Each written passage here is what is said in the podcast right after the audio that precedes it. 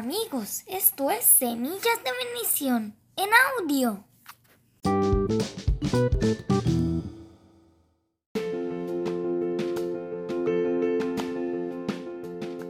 Salomón acumuló tantas riquezas como su sabiduría. Gente de todas partes procuraba verlo para oír acerca de su sabiduría. Y todos cada año le llevaban sus regalos. Joyas preciosas de oro y de plata. Vestidos, armas. También tenía especias aromáticas, caballos y mulos.